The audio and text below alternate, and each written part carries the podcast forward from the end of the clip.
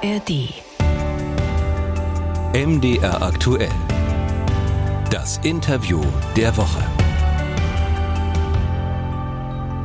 Mit Jan Kröger. Seit Februar 2022 führt Russland Krieg gegen die Ukraine. Nach Beginn dieses Kriegs herrschte eine seltene Einigkeit darüber, dass es sich um einen völkerrechtswidrigen Angriff handelt.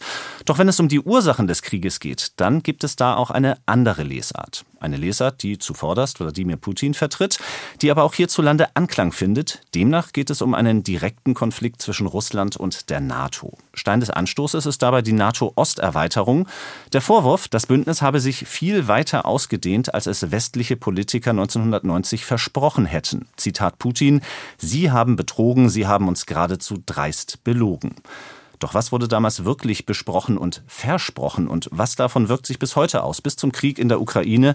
Das sind genau die Fragen, mit denen sich Marie-Elise Zerotti befasst. Sie ist Historikerin an der Johns Hopkins School of Advanced International Studies in Washington und sie ist Autorin eines Buches, das in diesem Herbst auf Deutsch erschienen ist. Der Titel Nicht einen Schritt weiter nach Osten, Amerika, Russland und die wahre Geschichte der NATO-Osterweiterung.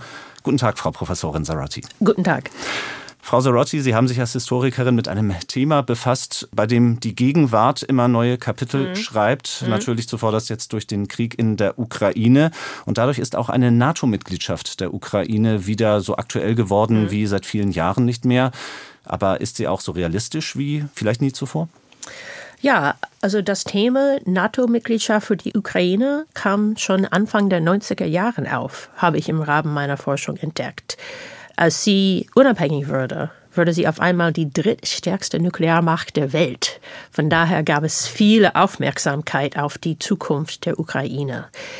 Es ist natürlich noch nicht passiert, aber ich meine, nach dem Ende der großen Kampfhandlungen, das sage ich ganz sorgfältig, also nicht nach dem Ende des Krieges oder mhm. sowas, sondern nach dem Ende der großen Kampfhandlungen, wenn es wieder feste Grenzen gibt, das ist wichtig, das möchte ich betonen, feste Grenzen, dann finde ich, das ist möglich, dass die Ukraine in die NATO kommt. Über die mögliche Zukunft Europas wollen wir uns am Ende unseres Gesprächs unterhalten. Jetzt schauen wir erst einmal in die 90er Jahre zurück. In mhm. Ihrem Buch schreiben Sie, es wurde wurde in den 1990er Jahren die Gelegenheit versäumt, der Ukraine einen Ankerplatz zu mhm. geben in Europa. Was heißt ein Ankerplatz? Mhm.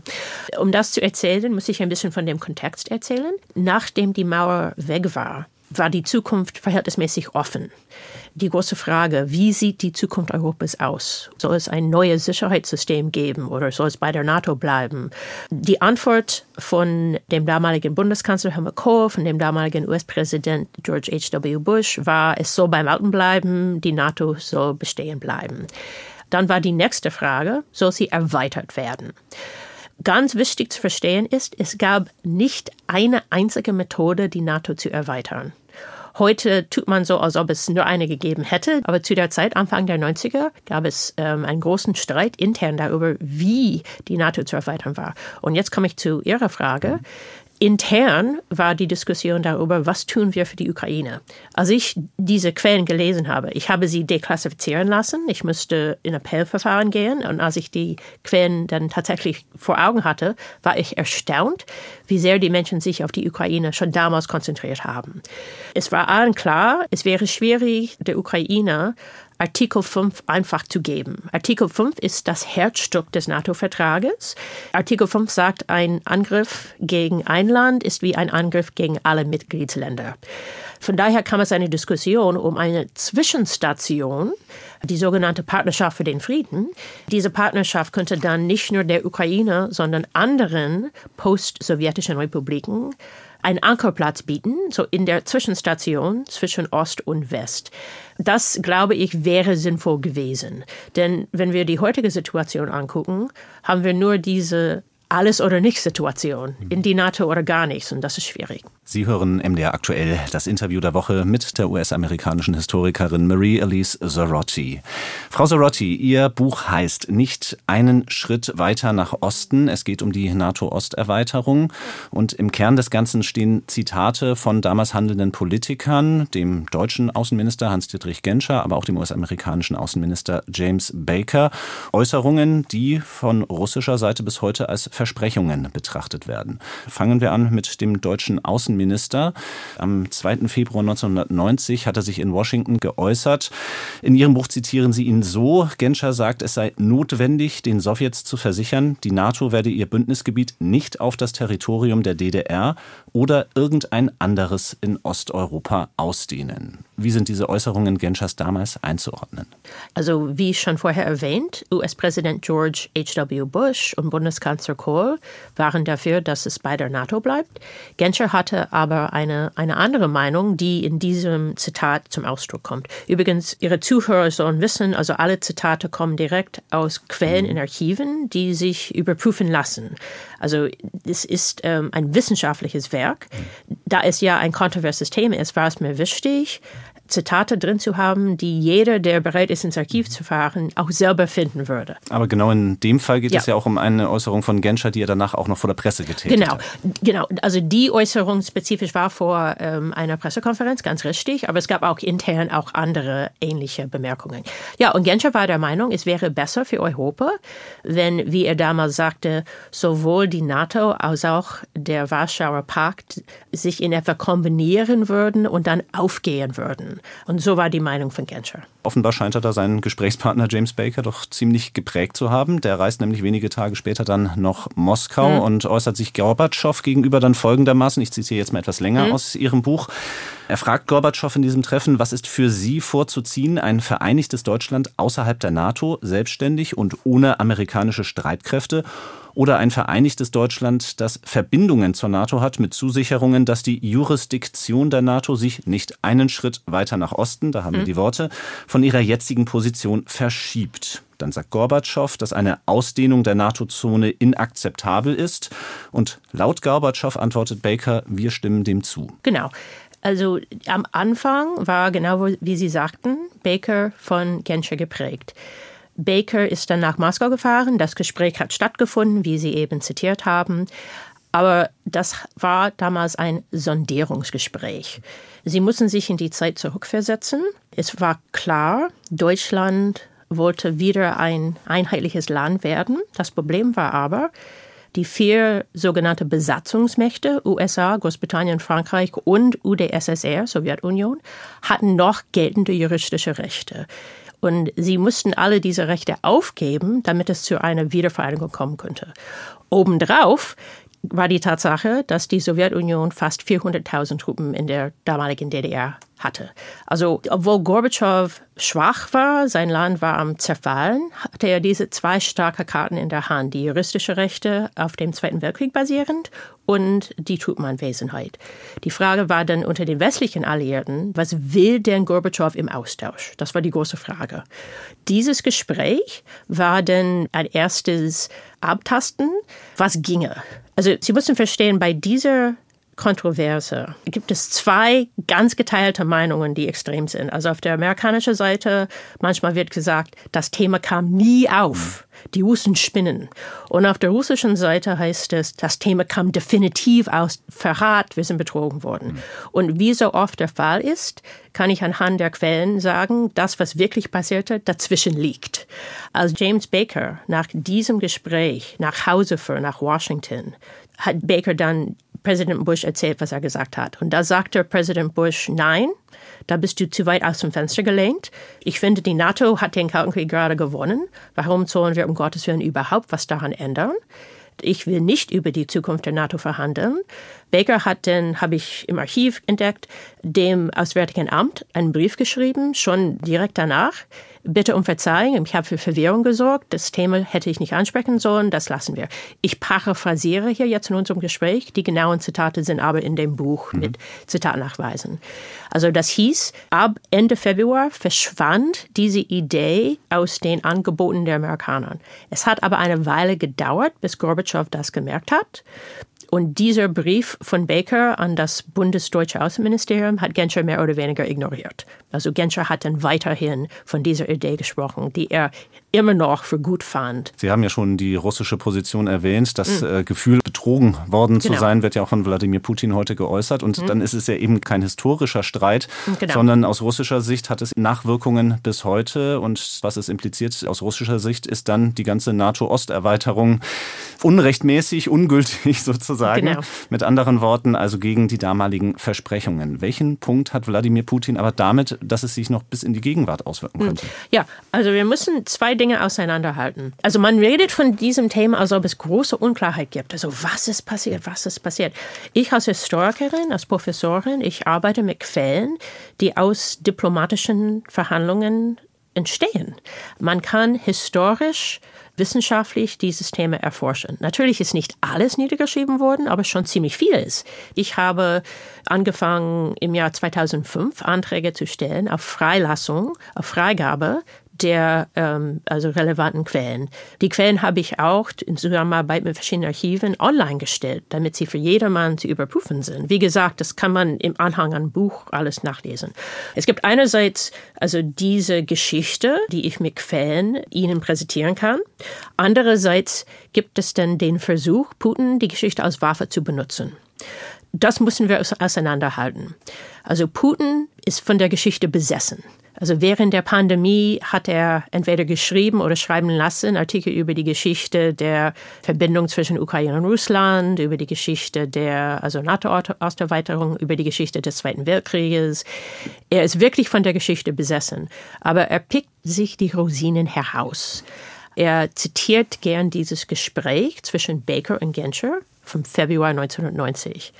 Er ignoriert vollkommen die Tatsache, am Ende stand ein Vertrag. Dieser Vertrag war der sogenannte 2 plus 4 Vertrag. Laut dieses Vertrags darf sich die NATO erweitern.